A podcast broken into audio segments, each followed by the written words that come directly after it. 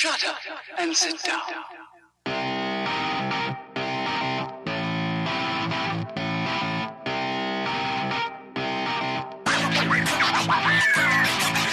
Damas y caballeros, bienvenidos a este su podcast hablando en serie. Yo soy su. Kenny, y tengo aquí a mi compañero Taz a distancia de nuevo porque uno de los dos no está en Santo Domingo. Sí, sí. Eh, si ven el background, se darán cuenta que obviamente Taz está fuera de la ciudad. Entonces, eh, hoy vamos a hablar de un tema, hoy vamos a hablar de un tema muy peculiar, o una película de las más esperadas del 2021, un año rarísimo por el año donde el COVID sigue. Mm. A veces yo escucho gente decir post pandemia y yo, ah, tú vienes del futuro, porque la pandemia todavía está. Entonces, Exacto. ya que estamos en este mundo de uno de los estrenos más esperados, la película Doom, y Taz y yo la vamos a analizar. Pero antes que eso, lo primero, Taz, suelta el celular. Lo segundo es, Taz, WhatsApp. WhatsApp. Oye, pregúntale a Joaquín si él la vio. Joaquín, eh, ¿tú viste a Doom? ¿La película Doom? Sí. No. La de ahora. No, realmente no. No. ¿Tú, hago- ya- tú has llegado a visto, ya, tú has visto las otras viejas? No, no, ni Y, siquiera. y el libro, nada, no conoce nada. Mm, mm. Estoy de que... O sea que le Bueno, vamos, le vamos- le vamos a hacer spoiler entonces, básicamente. no, no, dale, dale para allá. A mí no me importa, no spoiler. Y que se automute entonces. Sí. Pues mira, Taz, vamos de una vez al overview de esta película que muchos de nuestros amigos estaban locos por verla, mucha de la Sí. gente en la comunidad de internet estaba loco por verla. Ujú. Yo no tanto, pero al final dije, ah, screw it, vamos a verla. Y fui al cine por primera vez en muchísimo tiempo y la vi. Qué bien. Eh, what's your overview about this movie? Bueno, eh, básicamente es una película de ciencia ficción que se trata de, un complot, bueno, al final, al fin y al cabo, o sea, de un asunto con una familia que la mandan a un planeta a controlar el planeta y a tratar de resolver un problema grandísimo que hay en el planeta, pero hay maquina- maquinaciones y double crosses detrás de todo eso que meten a esa familia en problemas. Y esas son como, ellos son como que los reyes de, de, de ellos mismos, de, o sea, de, como que de una familia que se llama los Atreides. Y entonces Perdón, así mismo, perdón, perdón, perdón. Ellos son reyes de ellos mismos. o sea, que, es- que ellos son lo que consideraría uno como que un ruling family, son eh, como una familia noble. Y ellos son como que los líderes de su, como que de su grupo, como ellos mismos hacen su propia como... De eh, su planeta. de su planeta, exacto. Y eso es la mejor manera de, de decirlo, claro. Y lo mandan para otro planeta para buscar lo que se llama eh, Spice, ¿verdad? Y ese Spice es una de las cosas más importantes en, en- este universo que tenemos aquí. Y entonces, pero ahí es que empieza todo. empieza un lío grandísimo y, y por ahí va la película. All right. Um, my overview eh, sencillo. Eh, este escritor, básicamente, aunque lo hizo antes de que saliera Star Wars, él básicamente lo que hizo fue que hizo un matrimonio entre Lord of the Rings and Star Wars. Basically. Hmm. Cogió esas, esos estilos de ambos y lo mezcló. Tiene un scope como el de Lord of the Rings y tiene esa vainita de, de- de- de planetary travel y, y tiene esa vaina de los mysticism y vaina de Star Wars. Ujú. Y él le tira un poquito de Game of Thrones con el politician thing y básicamente eso es lo que tú tienes en Doom. Sí. Valga la aclaración que de esas tres que mencioné, Doom se adelanta a dos de ellas. O sea, Lord of the Rings sale primero, luego sale Doom con esa mezcla. O sea que you could argue que, que Martin y Lucas cogieron un poquito de Doom para hacer sus universos. And you wouldn't be wrong. No, claro. Entonces, Taz, ¿qué tú sabías de, de Doom de antemano? ¿Qué tú sabías? Después Pues- yo te digo qué sabía yo antes de ver la película. Ah, ok. Pues sí, mira, yo hace como ocho años yo me leí el libro. Eh, obviamente me lo leí en, en audiobook, so, leer, leer. Y entonces Leí. me he leído. Leí, Doom, me leí, ok. Y entonces eh, yo me leí el libro hace como ocho años y ahora mismo no me acordaba mucho de, de- de lo que es el libro, pero, pero sí, especialmente ahora después de haber visto la película, como que me empecé a recordar de muchas cosas, muchos detallitos de, de lo que pasaba en el libro. Y, y me, me recordé mucho de, de cómo era el libro y su expectativa y lo que yo esperaba del libro y cosas así. Al fin y al cabo, este es un universo grandísimo. Son un total de cinco libros originales de Frank Herbert, ¿no? Frank Herbert que escribió. time out, time out. Ujú. Yo tenía entendido que Herbert no había escrito un libro y lo demás lo escribió el hijo de él. No, él escribió cinco. Digo, no sé cuántos, yo sé que, yo sé que él escribió unos cuantos, pero no fue nada más solo el uno. Si, si Joaquín pudiera ir chequeando en Google, hacernos el favorcito ahí de, de chequear eso. Sí, chequea, a ver, Sí, porque yo tengo entendido, yo tengo entendido que... Porque yo tengo entendido que he wrote only one and Ujú. then his son did the sequels. Pero I can be wrong. Mm. You can be wrong. Vamos a ver Sí, sí, sí, cualquiera. Yo, yo, yo no, yo no investigué Pero, esa tú parte. me vas a decir, tú me vas a decir lo que tú sabías de Doom. Tampoco te voten uno. No, no, no, no, claro, pero esto es lo que yo sabía de Doom. O sea, so- son, son un origi- original de cinco libros y, y cuando yo vi la cuando yo leí el, leí el primer libro, eh, fue como, como que, ok, yo estoy satisfecho con este primer libro y no me interesó le- seguir leyendo los otros libros. Entonces, eso es algo interesante que, que me pareció. Ok. Mira, Sí. yo lo que sabía de Doom, yo crecí oyendo el nombre. But I never saw the 1984 David Lynch movie. ok, I never saw la serie de los 2000. Y ok. yo lo que sabía de Doom hasta hoy, hasta, hasta a couple of weeks, cuando vi la película, es que está basado en una película de ciencia, en una, en una novela de ciencia ficción de 1965 y que está highly praised como uno de los mejores libros del siglo XX. Más nada. No sabía nada, no me sabía la vaina del Spice, no me sabía eh, eh, nada. Bueno, sabía que tenía que ver con un, con un- un desert planet, Sí, por el nombre Doom y porque una vez vi una portada que era un desert planet. yeah. O sea, que eso es lo que de Doom. Nothing else, like, nada más. O sea, que yo entré básicamente en cuero a ver la película. Y fue algo bien, porque a veces no es bueno saberlo todo. O sea, a veces es bueno que la película te sorprenda. Sí, sí. Y por esa misma onda, eh, Joaquín, cuando tú tengas la info de los libros, porfa, no, no la compartas. Eh, y por esa misma onda, te voy a decir las mejores cosas de la película para mí. Después tú me vas a decir que son las mejores cosas para ti. Ok. ¿Está bien? Sí, perfecto. Para mí, the best things about the movie, los visuals. Like, the movie looks gorgeous. Yes. Yes. It, it looks beautiful, pretty, y todos los lo, lo adjetivos que tú le quieras poner. Que Lo- y lo color, el color palette que tenía era genial. It looks gorgeous. Me gusta también, another good thing about the movie, que supongo que es sacada de los libros, es que hay un sense de que hay un lore bien deep. Sí. La película trata de irse deep, doesn't quite get there, pero te da un sentido de que está ahí, de que there's something more. Yeah. Y el performance de Timothée Chalamet, o however the hell you pronounce. O sea, para mí ese pana hizo un acting del carajazo. y este tipo de películas normalmente son driven más por el plot, los visuals, los, effects, el lore, que por performance. Ujú. Pero yo creo que Timothy Chalamet, again, however the hell you pronounce it, para mí ese pana estuvo genial y yo creo que él es un montrazo de actor, con todo y que nada más tiene 24 años, porque el pana ha hecho ya varias películas and he's different in every, each and every one. Eso es, sea, dar- él eso hizo- es bueno praise entonces. Él hizo de Henry V and the King y estuvo genial. Ujú. Él hizo en Lady Bird el, el asshole novio de ella que la usó just for sex, lo hizo súper bien. Aquí, o sea, ese tigre, o sea, de verdad, yo estoy que ese para un mundo. De verdad, he was. So those were the three best things about the movie, in my opinion. ¿Cuáles fueron las tuyas? Para mí va un poco relacionado así al lore, pero yo creo que más como en el... A mí me encantó mucho el... Yo estoy totalmente de acuerdo contigo, pero me encantó mucho el world building de esta, de esta película. Obviamente el world building en el libro está genial y está muy bien hecho, pero que yo creo que el world building en esta película, ellos le dan ciertos detallitos que te dan como que un aspecto de, de que este mundo tiene un lore grandísimo y está basado en, en esos detallitos. Por ejemplo, cuando ellos están representando, ellos te dicen del principio, mira, tú puedes ponerte un escudo y este escudo te va a proteger de, la, de los ataques y cosas así. Y ellos te más o menos te explican cómo funcionan los ataques.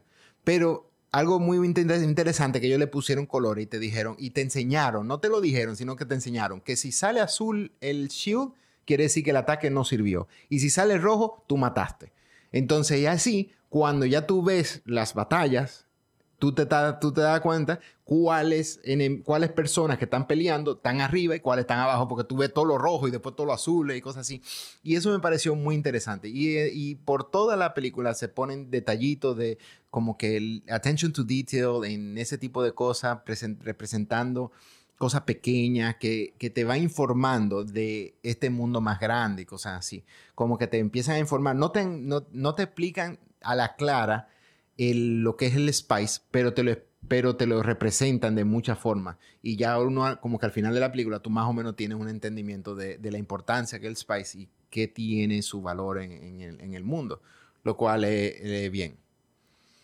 Ahora que tú mencionas el Spice, el Spice fue una de las cosas como que menos me tripió, en el sentido de que, aunque no le, lo mencioné, no fue tan prominente, uh -huh. pero que te voy a decir, pero me recordó un poco al Vibranium en Black Panther. Ah, sí. Sí, no. como, que, como que tú necesitabas Spice para todo, así como en, en Wakanda tú necesitabas Vibranium hasta para ir al inodoro. Sí. O sea, bueno, en, dientes, en, en, este, en este caso, eh, yo no sé si yo estoy siendo influenciado por mi recuerdo de la, del libro o si esto lo vi wow. bien en la... En, which I, yeah, I am. Pero entonces el, el Spice tiene dos funciones principales. Eh, para los Bene Gesserit tiene como ese, ese aspecto donde le da enseñanza del futuro y premoniciones. Y a, también a algunas personas de lo que viven allá. Y, Perdón, la, la, película te lo insinúa, pero no te lo dice. Exacto, sí. está insinuado, pero yo creo que está insinuado bastante bien. Pero, eh, y no, no, creo que está bien hecho. Bueno, no sé, no. por eso es que estoy diciendo... No, ¿Mm? no, está bien insinuado, pero if you knew it beforehand, entonces tú lo vas a ver bien insinuado. Ah, ahí es que está la cosa. Yo I knew it beforehand. Y, y, el segundo, y el segundo que es realmente porque el, por, o sea, todo el lío está armado por esta segunda cosa, y es que el Spice lo usan en el, en el traveling. Eh, hay, un, hay un guild que ellos son los que tienen, ellos, porque ahora mismo ellos no usan computadora en ese mundo.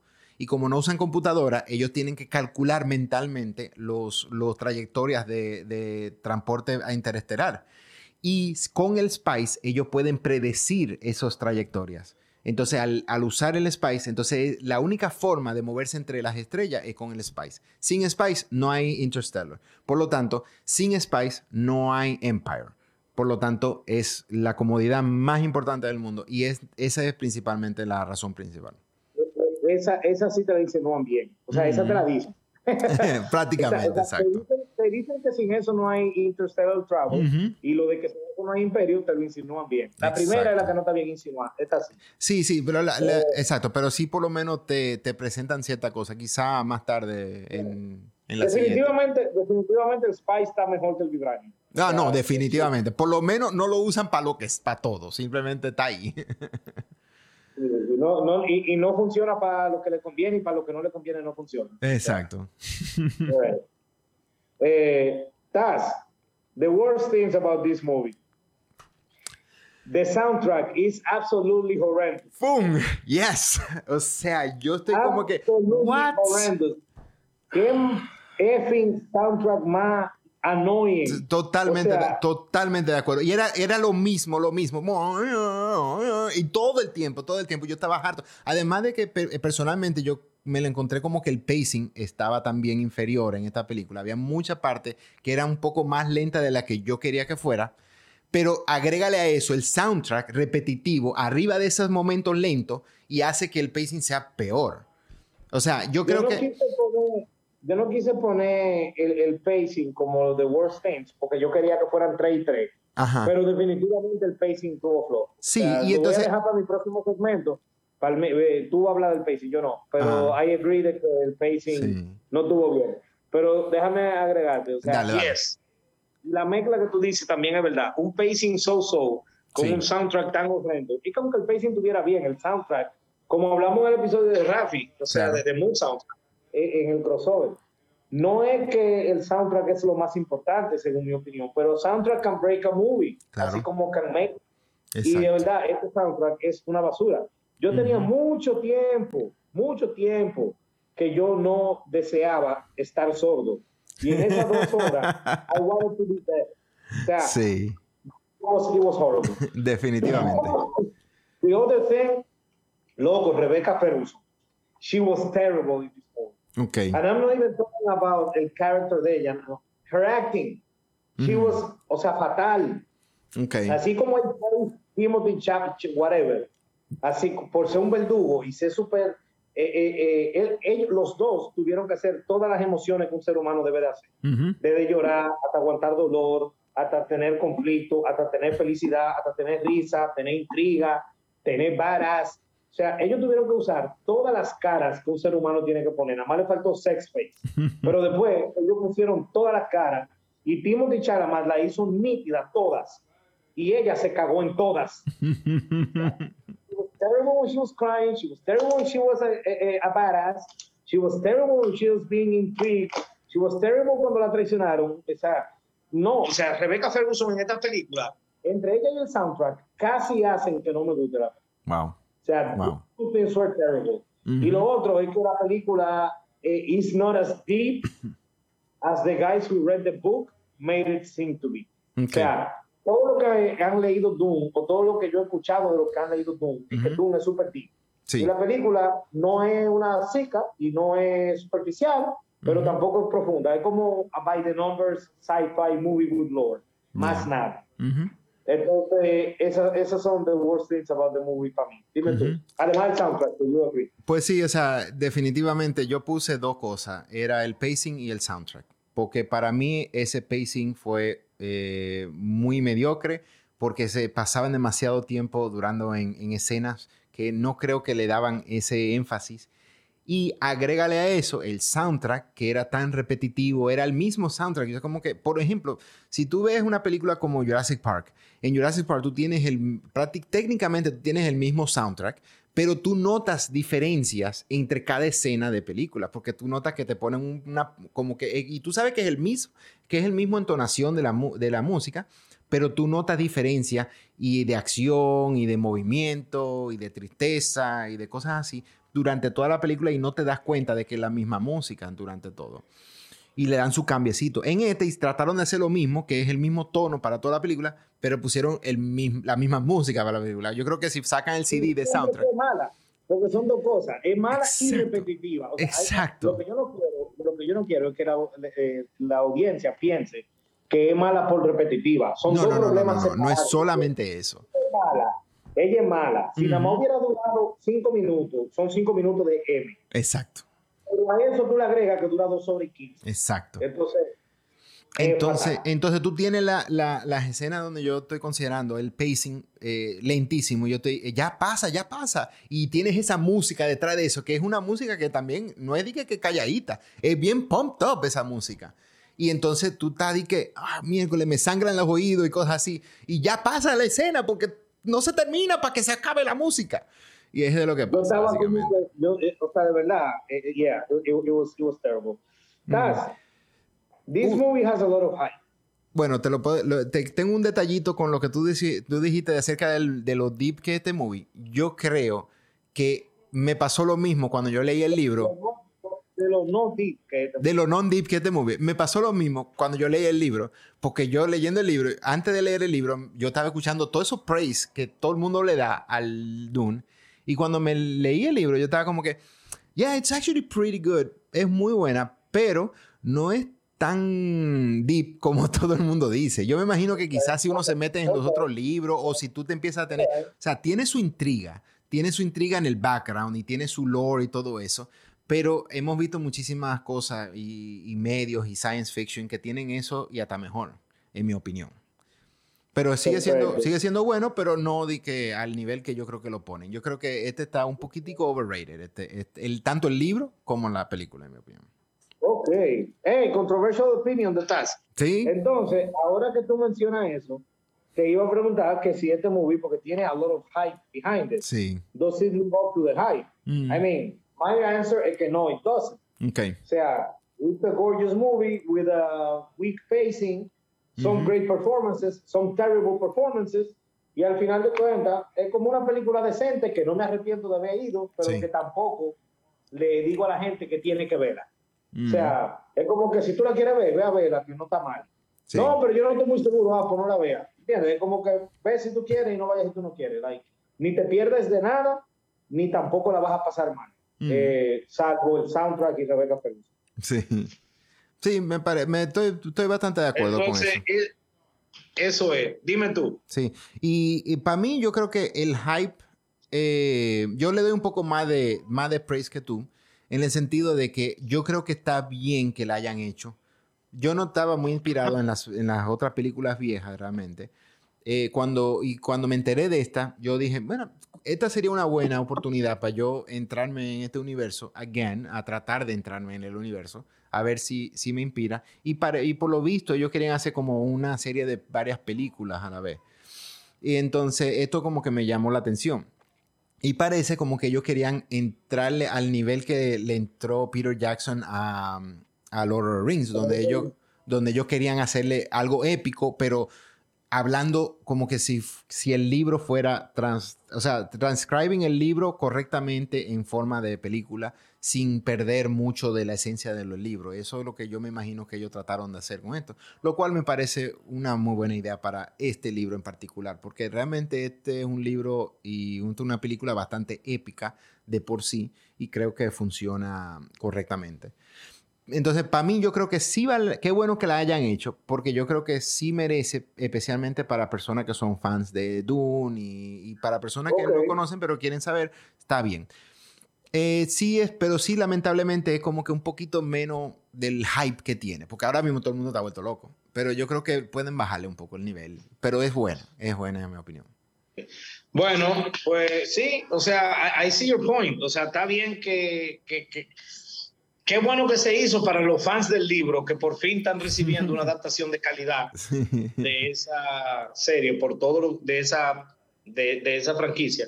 Por todo lo que he escuchado, porque again, no vi la serie de los 2000, que, que no es tan buena, no vi la película de David Lynch, que no es tan buena según la gente, no la vi, pero que ahora como que por lo menos se lo tomaron en serio. Algo que sí puedo decir es que el director se lo tomó en serio.